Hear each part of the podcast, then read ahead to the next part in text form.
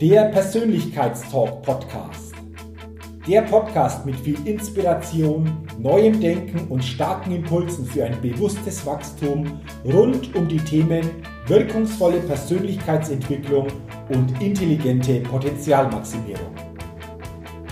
Der Podcast ist für alle Menschen, die ihre mentale und emotionale Welt nachhaltig erweitern und stärken, ihre Persönlichkeit entwickeln und ihre Potenziale maximieren wollen, um dadurch immer wieder sowohl in ihrem beruflichen wie auch im persönlichen Leben ganz besonders leuchtende Ausrufezeichen setzen zu können. Mein Name ist Jürgen Zwickel und ich freue mich sehr, dass du heute mit dabei bist. Also, lass uns mit dem Persönlichkeitstalk starten. Eine neue Ausgabe des Persönlichkeitstalk Podcast wartet wieder auf dich. Und ich freue mich heute ganz besonders auf diese Folge, denn ich habe heute einen sicherlich ganz, ganz spannenden und interessanten Interviewgast im Persönlichkeitstalk Podcast. Und ich begrüße heute zum Interview im Persönlichkeitstalk Podcast Dr. Michelle Ufer. Lieber Michel, herzlich willkommen und schön, dass du dir die Zeit nimmst für unser Gespräch, das, da bin ich überzeugt davon, sehr, sehr spannend sein wird. Hm, hallo, lieber Jürgen. Vielen Dank für die Einladung. Ich freue mich sehr, heute mit dir ein bisschen quatschen zu dürfen. Ja, absolut. Ähm, die Freude liegt ganz auf meiner Seite. Bevor wir starten, will ich dich natürlich den Zuhörerinnen und Zuhörern noch ganz kurz vorstellen.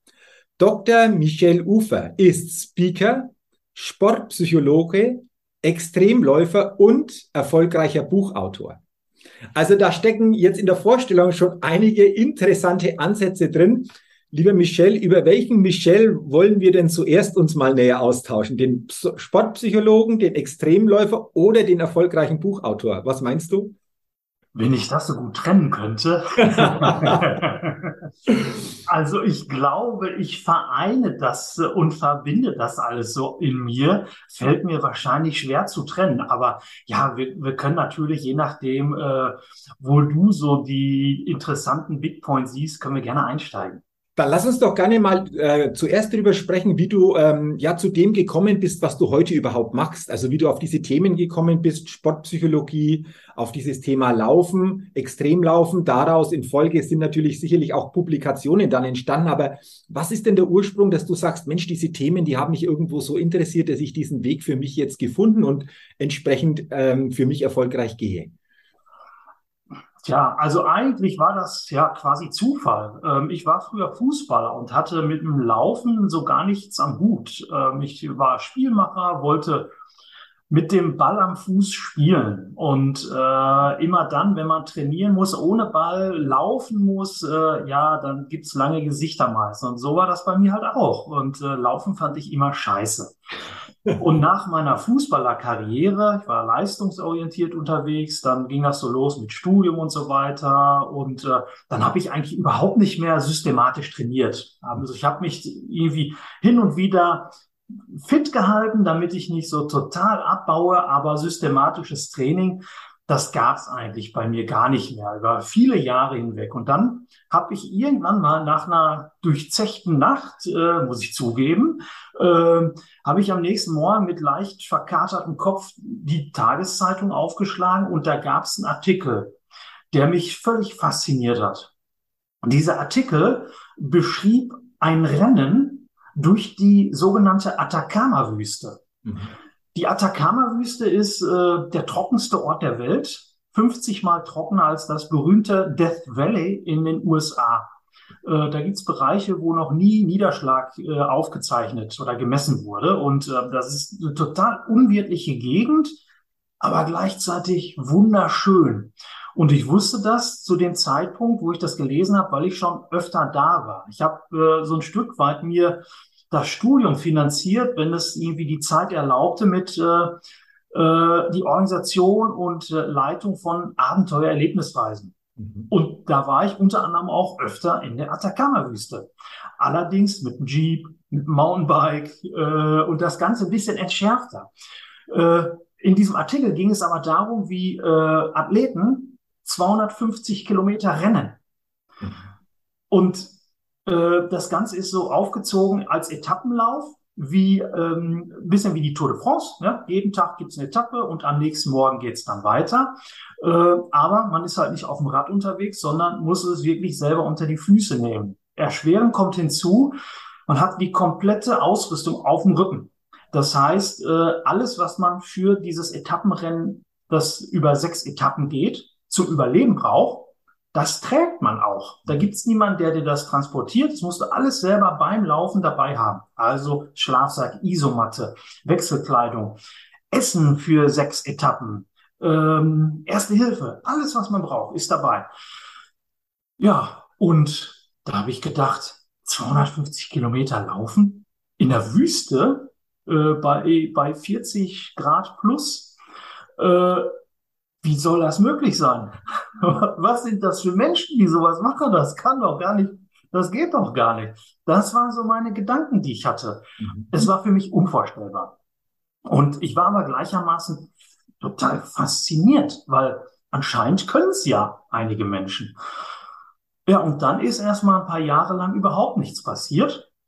So dachte ich irgendein Männchen in mir, irgendeine Stimme, irgendeine Instanz hat da aber wohl weitergearbeitet. Und äh, einige Jahre später, das kürze ich jetzt ab, das wird sonst äh, den, den zeitlichen Rahmen sprengen, ist dann so eins zum anderen gekommen und ich habe mich da einfach angemeldet. Mhm. Äh, ich war zum Zeitpunkt der Anmeldung immer noch kein Läufer. Ich habe immer noch nicht systematisch trainiert und ich habe keinen Halbmarathon, kein Marathon oder kein 10 Kilometer Rennen absolviert und hatte nur drei Monate Zeit, mich dann auf dieses 250 Kilometer Rennen vorzubereiten. Das war so mein Einstieg. Und äh, ich habe das ähm, eigentlich dann auch für mich so definiert, dieses Projekt, als äh, ja so eine Art psychologisches Labor oder ein extremer Selbsttest, bei dem ich äh, am eigenen Leib erleben, aufzeigen wollte, wie man mit äh, mentalen Trainingstechniken ähm, doch zu ganz erheblichen äh, Leistungsverbesserung kommen kann. Und äh, das hat letztendlich äh,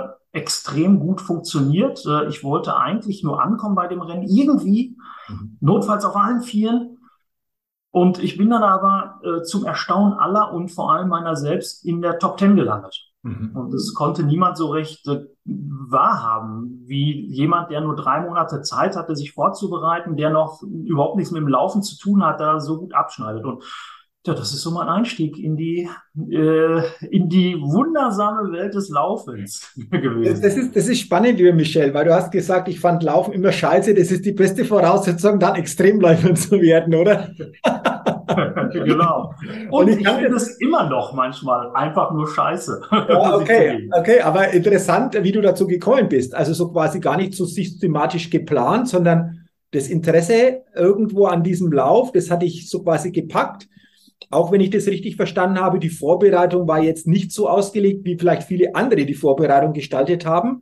Und dennoch hast du für dich ein tolles Ergebnis erreicht, damals bei deinem ersten wirklich Extremlauf. Und jetzt bin ich natürlich hellhörig geworden, als du gesagt hast, hm, wie funktioniert es, mentale Techniken da zu integrieren? Wirken die? Und wenn ja, wie wirken die? So eine Art Selbstversuch. Was hast du denn für dich erkannt oder welche mentalen Techniken haben dich bei diesem ersten Lauf so unterstützt, dass du am Ende dieses Ergebnis dann erreichen konntest? Das sind eigentlich, das ist ein ganz, das ist ein ganzes Set an Ansätzen gewesen, die, die alle so ein bisschen ineinander gegriffen haben. Also zum einen habe ich äh, in dem Moment, in dem ich die, also ich habe erstmal mir ein Ziel ausgewählt, was mich total anfunkt. Mhm. Äh, das ich, denke ich, äh, für mich mittlerweile schon ganz banal. Das erkläre ich aber auch oft an Leuten, wenn ihr irgendwie euch Ziele setzt. Ziele setzen wir uns oftmals. Das erlebe ich auch in meinen Coachings, sowohl mit Sportlern als auch mit Führungskräften, wo es ja oft auch um Kennzahlen und so weiter geht, erlebe ich, dass Ziele das Ziele setzen, mh, hm, naja, da wird oft Potenzial verschenkt. Mhm. Ähm, ähm, Ziele werden nicht so gesetzt, dass sie dann ähm, wirklich auch ihr, ihr volles motivationales Potenzial entfalten können, dass sie nachhaltig wirken, auch wenn es schwierig wird und äh, wenn, wenn eine Durststrecke kommt. Und ähm, ein Baustein ist, dass man Ziele für sich findet, die zu einem persönlich absolut stimmig sind ähm, zumindest in dem Rahmen, wo ich das auch äh, völlig frei entscheiden kann, ähm, wo ich total angefunkt bin. Die müssen sexy sein. Die müssen mir eine Gänsehaut auf die Haut zaubern können. Da muss ich denken, wow, mhm. Äh, das ist es einfach. Das ist es. Äh, das ist mein Ding. Da gehe ich total drin auf. Und äh, äh, wenn ich so ein Gefühl habe, dann bin ich, glaube ich, schon ganz gut äh, irgendwie auf dem Weg. Und äh, ja, dann, dann ging das halt so weiter. Ich habe für mich dann äh, Ergebnisziel natürlich definiert. Äh, ich möchte ankommen. Die Ziellinie überschreiten. Völlig banal. Ne? Mhm. Kein Ranking, keine Zeiten. Das ist ja für mich alles Neuland gewesen. Da ähm, war einfach nur entscheidend, irgendwie überleben diese Herausforderung. Ähm, und dann bin ich auf eine zweite Ebene gegangen und die wird äh, nach meiner Erfahrung in der Regel sträflich vernachlässigt. Das ist die Ergebnisebene von Zielen. Das heißt, ich habe für mich Antworten auf die Frage gesucht, was möchtest du erleben? Mhm. Ähm, was möchtest du spüren auf dem Weg zum Ziel? Und ähm, wenn ich da Antworten für mich finde, da ergeben sich ganz, ganz viele Ansatzpunkte dann für äh, Selbstregulation im Moment, wenn es schwierig wird oder auch für virtuose mentale Trainingsprozesse. Und äh, ich habe zum Beispiel für mich definiert, also ich bin sehr offener Typ, bin gern unter Menschen, gehe auch gerne aus, gehe auch gerne mal feiern. Und ich habe für mich definiert, ja, dieses Rennen in Atacama-Wüste, das mag jetzt vielleicht für einen Zuhörer oder Zuschauer komisch klingen, weil es ist eine extreme äh, sportive und mentale Herausforderung. Ich habe es für mich aber definiert als, das soll wie eine Party sein. Mhm. soll sich anfühlen wie eine Party. Und äh, ähm, für mich ist dieses Bild stimmig. Es soll irgendwie eine, sich anfühlen wie eine Party. Und ich bin dann auch teilweise mitten in der Wüste zu den Checkpoints gekommen, mitten im Nirgendwo. Es ist flimmernd heiß, man kriegt dann nur ein bisschen Wasser. Äh, die Leute sind K.O., die Ärzte gucken, ob sie die Athleten weiterlaufen lassen können und äh, dann gibt's noch irgendwie ein, zwei Helfer, die, die gucken, ob alles in Ordnung ist und dann ist man wieder, wird man wieder entlassen in die Einsamkeit ja, ich bin dann da angekommen, habe gelächelt, gegrinst, habe mir teilweise die Ärzte geschnappt, mit ihnen so ein bisschen getanzt und äh, es, es war für mich halt eine Party. Und äh, und das hat mich so durchgetragen. Und äh, aus diesem Prozessziel, das soll sich für mich anfühlen wie eine Party, kam dann auch, welche Musik passt denn dazu? Weil äh, Musik hat ja einen ganz erheblichen Einfluss auf unsere Stimmung zum Beispiel und dann auch entsprechend auf unseren Körper, auf unsere Gefühle. Also hat sich daraus eine Playlist entwickelt, ähm, die ich sehr funktional eingesetzt habe, mit inneren Bildern auch verknüpft. Äh, zum Beispiel habe ich äh, für mich auch überlegt, ähm, also absolut entscheidend ist bei so einem Ultramarathonrennen, dass die Füße heile bleiben. Mhm. Äh, weil die tragen ein 250 Kilometer durch die, durch die Landschaft, durch die, durch die, durch die Gegend da. Wenn die Füße kaputt gehen, erhöht sich ganz erheblich die Wahrscheinlichkeit, dass man nicht ins Ziel kommt. Mhm. Ähm, und das ist regelmäßig wirklich ein Problem für viele Athleten. Äh, na, man muss sich vorstellen, bei 40, 45 Grad, man hat permanent Sand und Steine in den Schuhen. Das ist wie Schmiergelpapier. Man ist dann irgendwie vier, fünf, sechs, zwölf, 15 Stunden unterwegs, äh, das ist anstrengend. Mhm. und ich habe für mich gesagt, okay, die Füße, die sollen heile bleiben natürlich und Prozessziel, ähm, wie sollen sie sich denn anfühlen, die Füße? Und da kam bei mir ganz schnell, ja, die Füße sollen sich frisch anfühlen und irgendwie frisch und luftig. Und äh, das hat mit der Realität vor Ort überhaupt nichts zu tun, aber dieses innere Bild, was dann bei mir äh, entstanden ist, das hat sehr, sehr mächtig gewirkt. Ich habe mir zum Beispiel zwischendurch immer wieder vorgestellt, wie ich ähm, ähm, am, am Meer entlang spaziere, barfuß, direkt an der Wasserkante. Und ich habe mir intensiv vorgestellt, wie das ist, wenn das Wasser so über meine Füße schwappt und die Füße so erfrischt und dann das Wasser sich wieder zurückzieht und dann so eine leichte Brise, äh, Brise diese Frische noch verstärkt. Und wenn man sich in so, eine, in, in so ein inneres Bild hineinversetzt, dann entstehen tatsächlich auch äh, entsprechende körperliche äh, Gefühle. Und äh, das ist mitunter auch sogar messbar. Und ja, so, solche Geschichten habe ich genutzt. Und äh, ja, das hat mich dann wirklich durch, durch die Wüste da getragen. Okay, ähm, super. Also ich denke, das ist natürlich auch gut übertragbar, weil viele haben, wenn überhaupt, das Ergebnisziel im Blick Aber die Frage, was will ich denn erleben auf diesem Weg? Wie soll das denn insgesamt vom Erlebnis her sein? Oder auch, wie du es gesagt hast, vom Prozessziel? Ist das auch so Erkenntnis von dir, dass das auch übertragen in den Alltag oder auch in den unternehmerischen Alltag häufig nicht mehr vorkommt? Aber entsprechend wichtig ist, um einfach auch hier noch andere Parameter mit reinzunehmen, die uns dann vor allen Dingen, wenn die Herausforderungen wirklich auch da sind im täglichen, ganz anders auf diesem Weg noch unterstützen. Ist das etwas, was du auch so festgestellt hast, wenn wir über Transformation in den Alltag, vielleicht auch in den unternehmerischen Alltag sprechen? Ja, definitiv. Ich meine, ich habe es gerade schon angedeutet. In dem Moment, in dem ich für solche Prozessziele für mich klar habe, definiert habe, mhm. habe ich Ansätze, wie ich den Moment steuern kann. Mhm. Also plattes Beispiel wieder, hier meine Füße so heile bleiben, ich habe ein inneres Bild von oder ähm, ich möchte dieses, jenes erleben, dann kann ich das managen. Und letztendlich äh, ein Ergebnis erzielen wir nur auf der Basis der Aneinanderreihung von ganz vielen Momenten. Mhm. Und wenn ich in einem, wenn ich irgendwie wichtige Meetings anstehen habe, dann macht es absolut Sinn, äh, sich nicht nur zu überlegen, okay, was soll an, an Ergebnis, Output rauskommen, sondern auch, äh, äh, ja, was wollen wir dabei erleben? Äh, wie, wie, wie, was wollen wir spüren? Will ich spüren? Wie will ich mich fühlen? Äh, vielleicht gerade dann, wenn es schwierig wird. Ja, gerade dann, wenn es an, an heiße Eisen, heiße Themen oder so geht. Und äh, das ist äh, äußerst wertvoll, äh, sich da diese, diese Prozess eben auch zu vergegenwärtigen. Und ich habe zum Beispiel mal mit einem,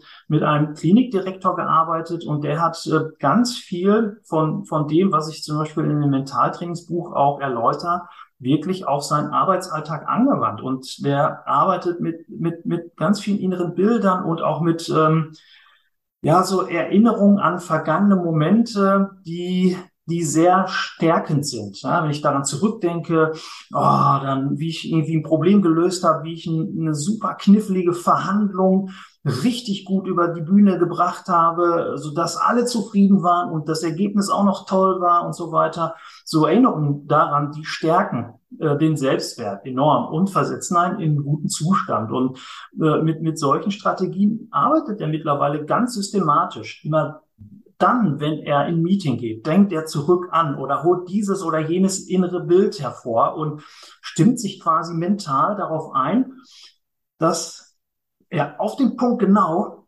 richtig gut drauf ist. Und äh, ja, und da sind die Prozessziele äh, ganz, ganz wesentlich und geben da super Orientierung. Okay, also äh, super, danke für diese Tipps schon und jetzt für die Inputs. Und du hast es gerade angesprochen, Michelle, es geht ja darum, je besser der Zustand ist beim Laufen oder auch in den täglichen Situationen, umso wahrscheinlicher ist es dann, dass wir aus diesem guten Zustand natürlich auch dann diese Ergebnisse, das Potenzial, das wir in uns dran ganz anders entfalten, wie wenn der Zustand eben nicht so gut ist. Das ist, glaube ich, auch so eine wesentliche Erkenntnis, die wir einfach auch hier nochmal festhalten können, oder? Ja, definitiv, klar.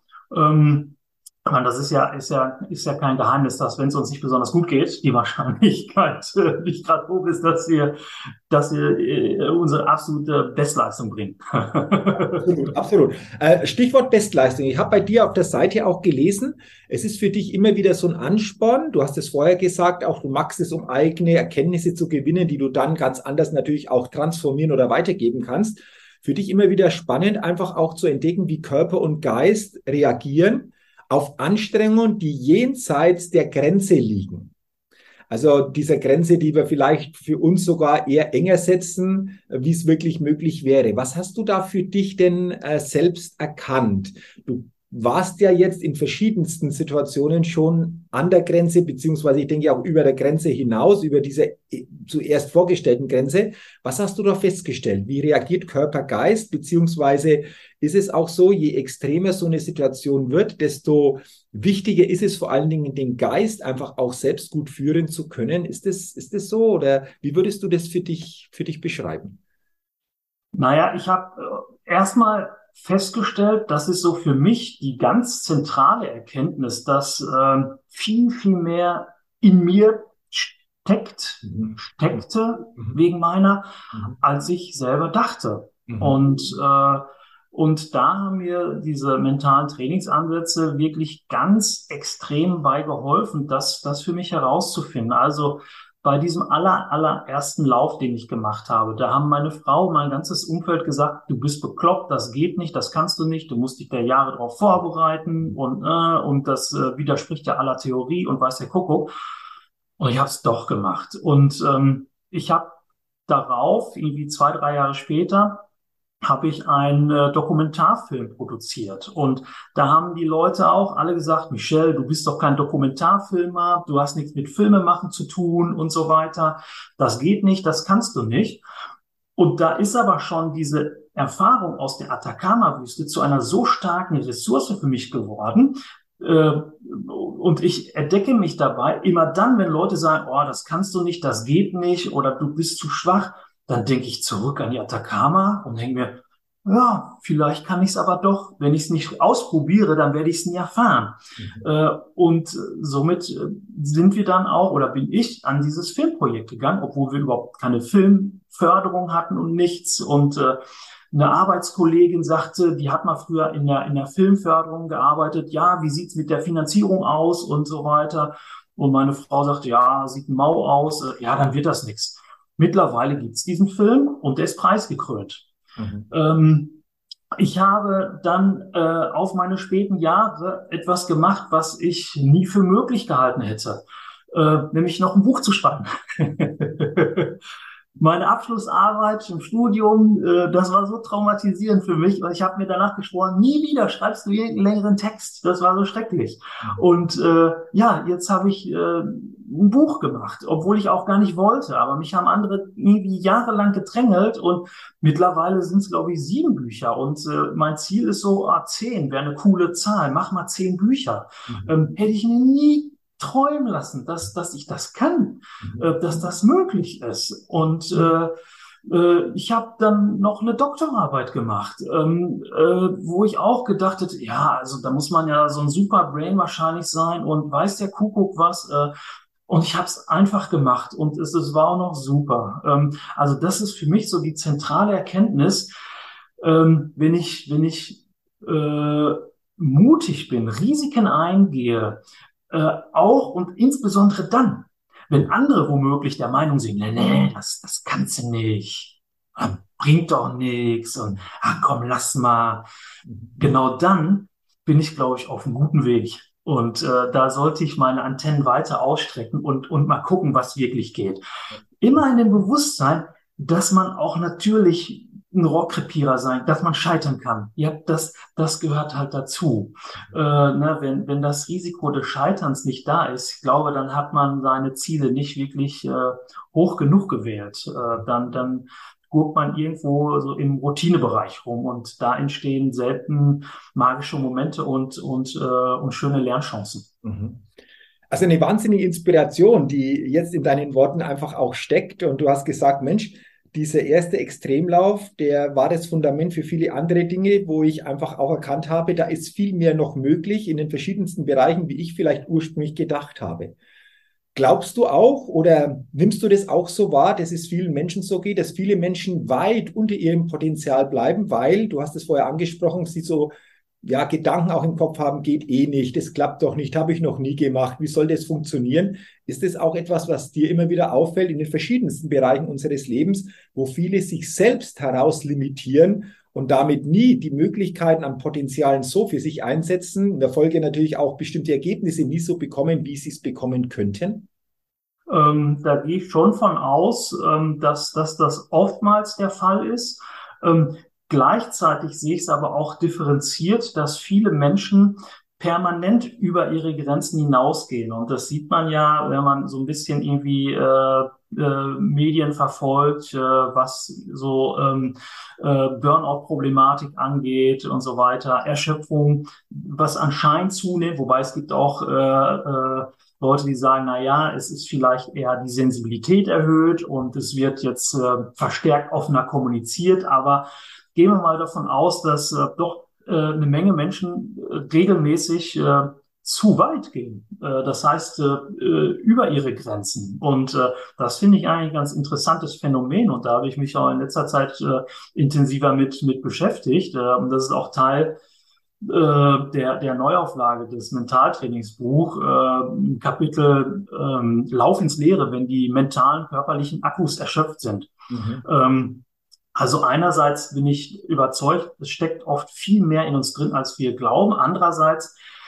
äh, ist teilweise das, das äh, Selbstmanagement dysfunktional und führt dazu, dass wir uns ja in so einen äh, überstressten, erschöpften Zustand navigieren. Und es ist teilweise natürlich auch bedingt durch äußere Umstände, aber letztendlich haben wir es ein Stück weit natürlich hier immer auch in der Hand, wie wir damit umgehen. Und ähm, ich denke, da, da, da können wir auch ganz, ganz, ganz viel noch lernen. Und ähm, ich habe zum Beispiel mal auch ein Buch äh, geschrieben, wo ich ja so ein bisschen so typische Motivationsslogans und so weiter kritisch hinterleuchte und, und ja, nicht aufs Korn nehmen, aber darauf hinweise, eigentlich sind sie Bullshit. Mhm. Ähm, wir werden permanent von ihm berieselt Dadurch wären sie aber nicht richtiger. Und äh, meine, meine, meine Top-Motivationsslogans, äh, die auf den ersten Blick total sexy wirken. Und da denkt man, ah oh, ja, ja, ja, ja, genau, uh, yeah. Mhm. Wenn man aber wirklich drüber nachdenkt, dann entlarven sie sich schnell als Quatsch. Zum Beispiel, wenn du willst, kannst du alles erreichen. Mhm. Es ist schlicht Käse. Stimmt nicht. Ne? Äh, ich werde nie Hochsprung-Weltmeister, wenn ich nicht bestimmte biomechanische Voraussetzungen habe. Und das können wir durchdeklinieren auf ganz viele andere äh, möglichen Ziele. Also wir können nicht alles erreichen, nur weil wir wollen. Ich kann keinen Marathon in einer Stunde 50 laufen, nur weil ich denke, ich bin total die Laufrakete und weil ich das so unbedingt will. Das funktioniert nicht. Ähm, dann gibt's noch einen Spruch, äh, reiße deine Grenzen ein. Mhm. Auch so ein Lieblingsding.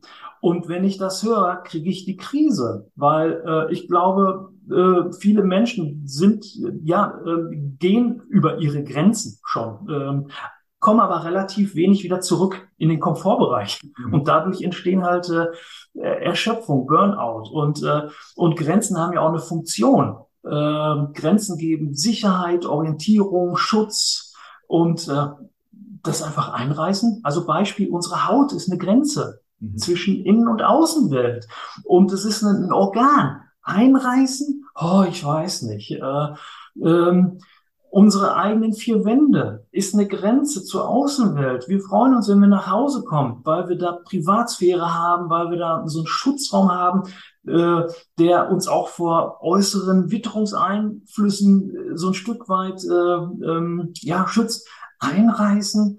Und da, und da gibt es ganz viele Beispiele für. Deshalb bin ich äh, ja der Meinung, dass wir ja sowas wie Grenzkompetenz entwickeln sollen. Also so einen reflektierten Umgang mit Grenzen und nicht irgendwie äh, permanentes, irgendwie unreflektiertes Pushen über die Grenzen, sondern wirklich einen bewussten Umgang mit Grenzen und auch das Anerkennen, dass, dass unsere Energiereserven, Ressourcen erschöpflich sind. Also im Großen wie auch im Kleinen. Ne? Und äh, ja.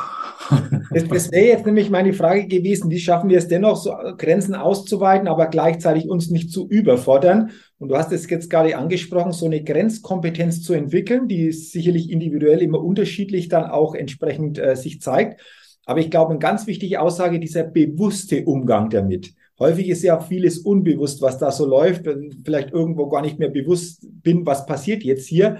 Ähm, aber das, glaube ich, ist ein wichtiger Ansatz, sich bewusster zu machen. Was bedeutet das? Was bedeutet das auch langfristig? Wo kann ich auch das eine oder andere auch mal wieder als Distanz aufbauen, um da einfach auch ein Stück weit wieder die eigenen Ressourcen mehr aufzubauen? Ich glaube, dieses Bewusstsein ist ganz, ganz wichtig, wenn wir zu diesem Thema Grenzen, Grenzen erweitern, Grenzen maximieren, Grenzen verschieben sprechen. Das, glaube ich, ist die Konsequenz daraus, oder? Ja, und manchmal sind es auch total kleine, popelige Sachen, die aber so groß und wichtig sind, wie zum Beispiel, im richtigen Moment sich abgrenzen von äußeren Anforderungen Nein sagen. Mhm. Na, wenn der Chef gerade wieder kommt und äh, ja, mach mal eben das noch und mach mal eben das noch, ähm, die, äh, äh, die Courage haben und sagen, äh, sorry Chef, das geht jetzt nicht. Mhm. Das muss jetzt warten. Mhm. Äh, ich habe gerade so viel um die Ohren und das schaffe ich gerade nicht. Mhm. Das muss jetzt einfach mal einen Moment warten. Ich weiß, es ist immer alles dringlich und wichtig und so weiter, aber ähm, zum Preis, dass man sich kaputt macht, ich weiß nicht. Also mhm. dieses Nein sagen, sich abgrenzen äh, äh, auch mal, das, das ist, glaube ich, äh, ganz, ganz wichtig und äh, eine, eine große Kleinigkeit. Mhm. Äh, oder eine kleine große Geschichte. Nee, absolut, absolut. Also deswegen sehr wertvolle Gedanken jetzt dass äh, auch eine Grenzverschiebung natürlich immer zwei Seiten hat, die wir beleuchten dürfen und bewusster einfach auch damit umgehen. Ich glaube, das ist eine ganz, ganz wichtige Erkenntnis. Liebe Michelle, du hast dich angesprochen. Du hast äh, einige Bücher, sieben Bücher geschrieben. Zehn wäre eine coole Zahl, hast du gesagt. Und äh, ein Buch äh, bei diesen, in diesen sieben Büchern, die du geschrieben hast, lautet Mentaltraining für Läufer, weil Laufen auch Kopfsache ist. Ich kenne dieses Buch. Ich habe dieses Buch auch vor einiger Zeit schon erworben. Aber jetzt ist eine Neuauflage auch erschienen. Ähm, willst du dazu was sagen? Weil, und das glaube ich, ist interessant, es ist nicht nur für Läuferinnen und Läufer gedacht, primär ja, aber ich habe auch festgestellt, da gibt es unheimlich viele gute Ansätze, die wirklich jeder von uns auch nutzen kann. Ob er jetzt direkt Läuferin oder Läuferin ist, spielt dafür aus meiner Sicht gar nicht so die zentrale Rolle. Willst du dazu vielleicht ein bisschen was noch sagen, jetzt auch zur Neuauflage oder für wen dieses Buch vor allen Dingen auch geeignet ist? Genau, also es ist eigentlich ein Buch für alle. Hm. Äh, äh, es äh, steht zwar ein Titel für Läufer, aber wir können das Laufen dann vielleicht auch einfach als Metapher äh, sehen. Denn äh, niemand kann sich zum Beispiel der Frage entziehen, und wie läuft's? Hey, wie läuft's in der Beziehung und wie läuft das Projekt? Und äh, ne, also das Laufen ist quasi omnipräsent. Mhm. Jetzt klingelt's hier gerade, ich lass mal irgendwie da. äh, ach, der Schornsteinfeger. Egal. So, Laufen ist, ist omnipräsent. Äh, ähm, und ich habe mal eine Rückmeldung bekommen, zum Beispiel von einer äh, bekannten äh, deutschen TV-Moderatorin, die sagte, naja, man kann in dem Buch das Laufen im Prinzip ersetzen durch Performen im Leben allgemein oder das Erreichen von Zielen allgemein, wird dem Ganzen keinen Abbruch tun. Und das ist auch die Rückmeldung, die ich bekommen habe. Also die erste Auflage ist äh, in 2016 erschienen. Und äh, ja, seitdem habe ich einfach total viel echt schönes Feedback bekommen, Postkarten von irgendwo auf der Welt, Fotos von Leuten mit den Büchern. Das ist für mich wirklich rührend gewesen, zumal ich ja nie ein Buch schreiben wollte. Mhm. Und äh, eine wirklich durchgehende Rückmeldung war, also das kann man natürlich irgendwie alles auf Laufen äh, aufs Laufen anwenden, klar, aber ich nutze das eigentlich im Sport, äh, ich nutze das eigentlich im Beruf, ich nutze das eigentlich im Alltag. Mhm. Äh, und äh, da kam im Laufe der Zeit Feedbacks aus so unterschiedlichen Ecken und ich dachte mir, oh, das ist echt stark. Und ähm, vielleicht kannst du ja so ein paar Leute sammeln, die von ihren äh, Erfahrungen mit dem Buch berichten möchten. Weil äh, wenn ich jetzt erzähle, oh, das kann man irgendwie in alle Lebensbereiche transferieren, ja, dann kommt das irgendwie so ein bisschen marketingmäßig rum. Mhm. Äh, wenn aber andere Leute äh, authentisch berichten. Hey, guck mal, ich habe das irgendwie angewendet, weil ich mich auf die WM vorbereitet habe. Ich habe das eigentlich angewendet, weil ich da einen Ultramarathon in, in den USA machen wollte. Mittlerweile nutze ich das aber im Polizeidienst und ertappe mich dabei, wie ich meinen Kollegen äh, mittlerweile mentales Training gebe, damit sie im Einsatz souveräner sind. Äh, äh da gibt's einen äh, Orchestermusiker, der äh, die Tools einsetzt, äh, damit er da, sein Training besser gestalten kann und auf der Bühne optimal performen kann und insgesamt kreativer geworden ist. Da gibt's die HR-Beraterin, die sagt, oh, danke für, für das Ding. Äh, ich nutze das so viel in meinen Beratungsprozessen und so weiter. Und ähm, das wollte ich alles mal irgendwie zusammentragen. Und so ist die Neuauflage entstanden. Ich habe äh, seit 2016 eine ganze Reihe Forschung gemacht über ähm, Flow, über ähm, mentale Stärke, über Resilienz, äh, um, psychische Widerstandskraft, Krisenfestigkeit und äh, ähm, habe mich mit diesem Thema Erschöpfung, Burnout, Übertraining beschäftigt und äh, ja und diese Geschichten von äh, von Lesern, Leserinnen mhm. äh, da integriert und äh, das macht es insgesamt für mich jetzt irgendwie total spannend. Also es ist deutlich aufgebohrt, irgendwie von 270 auf knapp 400 Seiten jetzt.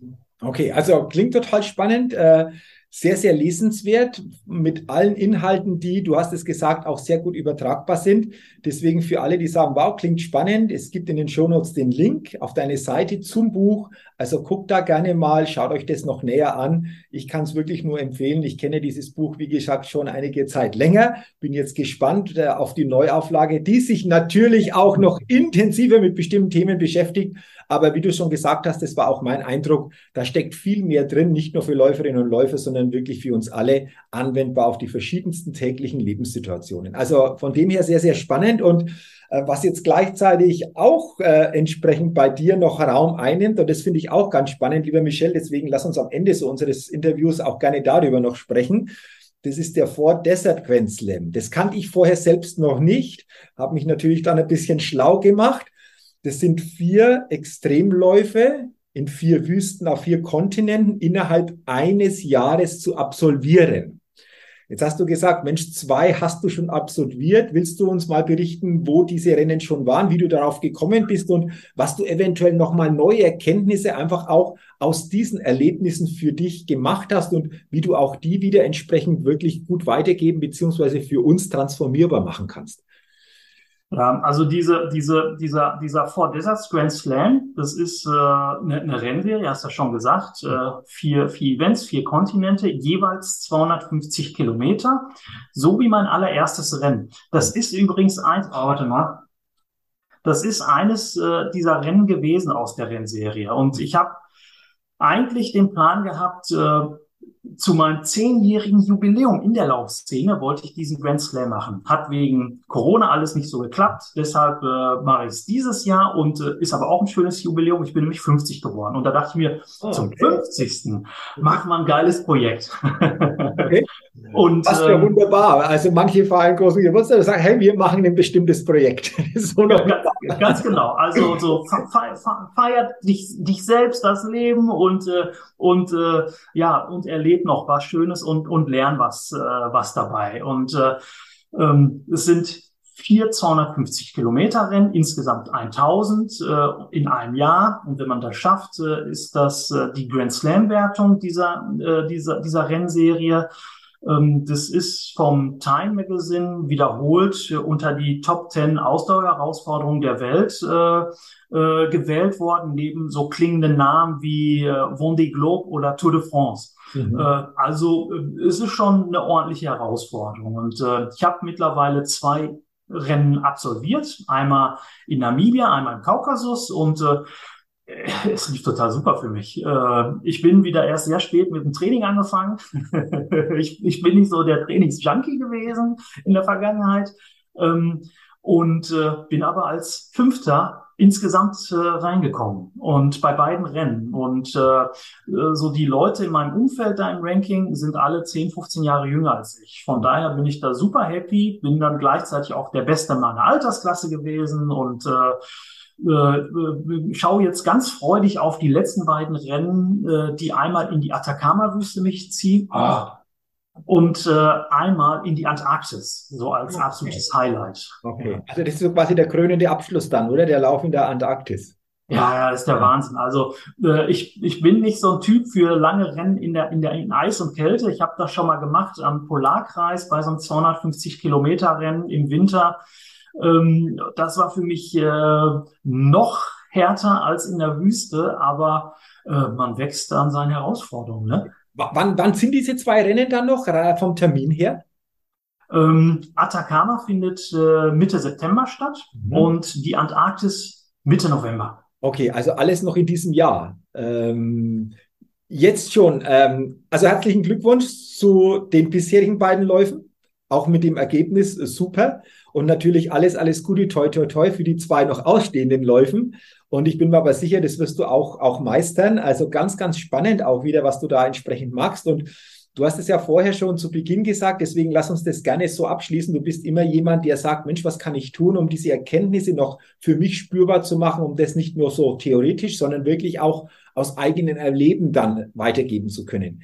Gibt es denn da etwas, was du sagst, okay, wenn dieser Ford Desert Grand Slam jetzt heuer beendet wird, was so noch ansteht, was du sagst, ah, das wäre auch noch so eine Herausforderung. Hast du da schon etwas? Wenn ja, wie sieht es aus? Oh, da gibt's mehrere Sachen, aber da will ich mich jetzt noch gar nicht so öffentlich aus dem Fenster lehnen, sondern äh, konzentriere mich jetzt erstmal auf den Abschluss dieses okay. äh, Grand Slams. Das ist für mich schon groß genug, denke ich. Und äh, da kann äh, jederzeit, auch wenn es bisher gut lief, es kann im Prinzip jederzeit auch zu Ende sein. Man stolpert einmal oder ich hatte auch im Rahmen der Vorbereitung kurz vor dem ersten Rennen eine Covid-Infektion und äh, da wäre fast schon äh, das, das Aus da gewesen, bevor es überhaupt angefangen hat. Ich wurde von einem, zwei Tage vorm Rennen, von einem Hund in Oberschenkel gebissen und also es kann so viel passieren. Äh, ich bin total dankbar, wenn ich äh, gut zur Startlinie jeweils komme. Okay. Äh, da, bin, da bin ich happy, dann weiß ich, okay, äh, du hast äh, das Glück, dass du dich halbwegs gut vorbereiten konntest. Du hast dieses Privileg, äh, reisen zu können, äh, dir diese Auszeit äh, nehmen zu können. Das ist ein Traum. Äh, wenn dann noch im Rennen alles gut geht und du das Finish, die Finishlinie erreichst, das ist dann so ein schönes Add-on. Und äh, aber erst einmal so an den Start gehen ist für mich jeweils das große Ziel. Hört sich vielleicht ein bisschen Panne an, aber ich fahre da ganz gut mit. hey, super. Also wir halten mal fest, Heuer steht, wie gesagt, dieser Ford Desert Grand Slam im Fokus, aber wir können mal davon ausgehen, dass da auch das eine oder andere zukünftig noch folgen wird. Was auch immer das ist. Das ist bei dir, denke ich, schon klarer, aber um das nach außen zu geben, ist es für dich zuerst mal wichtig, das eine abzuschließen und dann etwas Neues wirklich auch wieder in den Fokus zu nehmen. Ganz genau. Ja. Sehr schön. Lieber Michel, ähm, ich glaube, ich könnte mich mit dir noch stundenlang weiter unterhalten, weil das teilweise echt so spannend ist. Vielleicht haben wir ja zukünftig mal die Möglichkeit, das ein oder andere noch zu vertiefen oder auf bestimmte Punkte nochmal separat ähm, gezielter einzugehen. Mir hat unser Gespräch sehr, sehr viel Freude gemacht. Es war für mich sehr inspirierend, deine eigenen Erfahrungen aus dem Laufen vor allen Dingen zu transformieren, vor allen Dingen auch die Gedanken, die du mit reingebracht hast, für das tägliche bewusster auch mit bestimmten Themen umzugehen. Und äh, ich fand es total spannend. Bedanke mich nochmals für deine Zeit, für deine Offenheit, für deine Begeisterung zu dem Thema, das denke ich einfach auch spürbar war. Ja, und wünsche dir vor allen Dingen läuferisch, aber auch grundsätzlich natürlich alles, alles Gute und weiterhin viel persönlichen Erfolg. Mhm, ich danke dir. Vielen. Sehr, sehr gerne. Ja, liebe Hörerinnen, liebe Hörer, herzlichen Dank, dass du heute in diese Folge des Persönlichkeitstalk Podcast hineingehört oder auch hineingeschaut hast, wenn du diese Folge auf YouTube verfolgst.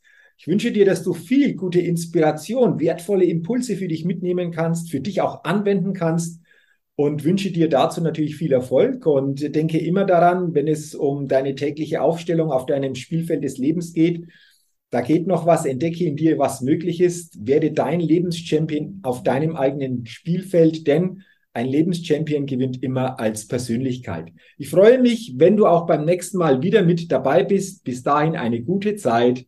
Dein Jürgen. Hallo, ich bin's nochmal. Hat dir dieser Podcast gefallen? Wenn dir dieser Podcast gefallen und dich weitergebracht hat, dann gib mir sehr gerne bei iTunes eine 5-Sterne-Rezession und wenn du noch Zeit hast, gerne auch ein persönliches Feedback, damit ich den Persönlichkeitstalk Podcast immer weiter verbessern kann. Ach ja, und wenn du noch mehr zu mir und meinen Themen wissen willst, dann gehe sehr gerne auf die Seite www.jürgenswickel.com. Max gut, dein Jürgen.